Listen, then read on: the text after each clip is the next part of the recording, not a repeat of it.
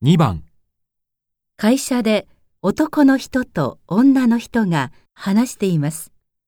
女の人はこの後まず何をしますか？おはよう。今日休みなのに来てもらって悪いね。いえいえ、とんでもないです。それで荷物が届くのって何時でしたっけ？えっと、この後10時ぐらいに来る予定。荷物が来てそれを受け取ったらすぐ中身を確認して僕に電話してほしいんだ。わかりました。それと、その中に入ってる書類のコピーもよろしく。はい。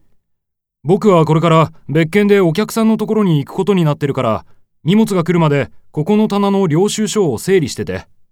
戻るのは11時頃になるかな。了解です。女の人はこの後まず何をしますか？